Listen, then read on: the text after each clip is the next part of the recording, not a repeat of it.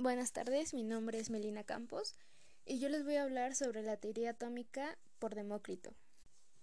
Primero que nada, ¿quién fue Demócrito?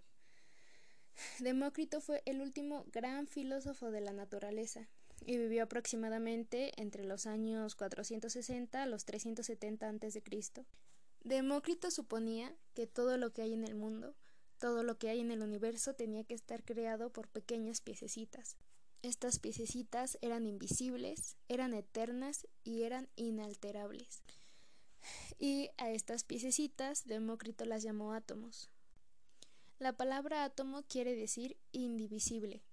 Esto era importante para Demócrito, ya que afirmaba que todo eso de lo que está hecho la naturaleza no podía dividirse en partes más pequeñas, ya que si los átomos pudieran haber sido limados o partidos en partes más pequeñas, la naturaleza y todos nosotros hubiéramos empezado a flotar en una masa cada vez y cada vez más líquida. Y estos supuestos ladrillos de los que estaba conformada la naturaleza tenían que ser eternos, ya que nada puede surgir de la nada. Demócrito también afirmaba que los átomos tenían que ser fijos y macizos, pero ninguno podía ser idéntico entre sí. Existe un sinfín de diferentes átomos en la naturaleza, decía Demócrito, algunos son redondos, otros lisos, otros son irregulares y torcidos.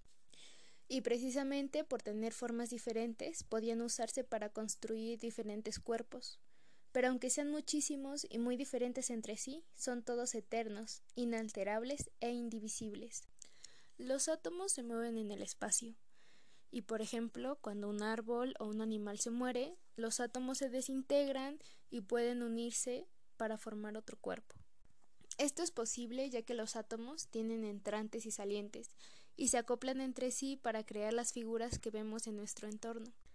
Para hacerlo más sencillo, podemos relacionar esto con las piezas del Lego. Tienen más o menos las mismas cualidades que Demócrito atribuía a los átomos, y precisamente por ello tienen la cualidad de construir. Ante todo son indivisibles, e igual tienen formas y tamaños diferentes. Y además las piezas de Lego tienen entrantes y salientes, que hacen que las puedas unir para poder formar todas las figuras posibles. Y estas conexiones pueden deshacerse y pueden volver a unirse para formar otros objetos. Lo bueno de las piezas de Lego es precisamente que pueden volver a usarse una y otra vez. Una pieza de Lego, por ejemplo, puede formar parte de un coche un día, y al día siguiente parte de un castillo, y al siguiente la cola de un caballo. Hasta la fecha podemos afirmar que la teoría atómica de Demócrito era correcta. La naturaleza está efectivamente compuesta por diferentes átomos que se unen y que vuelven a separarse. Por ejemplo, el átomo que está sentado en la célula de la punta de mi nariz alguna vez perteneció a la trompa de un elefante. El átomo de carbono que está dentro de mi corazón alguna vez perteneció a la cola de un dinosaurio. Pero bueno, no todo en la teoría de Demócrito era correcto. Demócrito decía que los átomos no se pueden dividir, y actualmente la ciencia ha descubierto que los átomos efectivamente pueden dividirse en partículas elementales.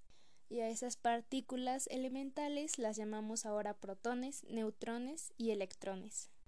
Quizás esas partículas puedan dividirse en partes aún más pequeñas.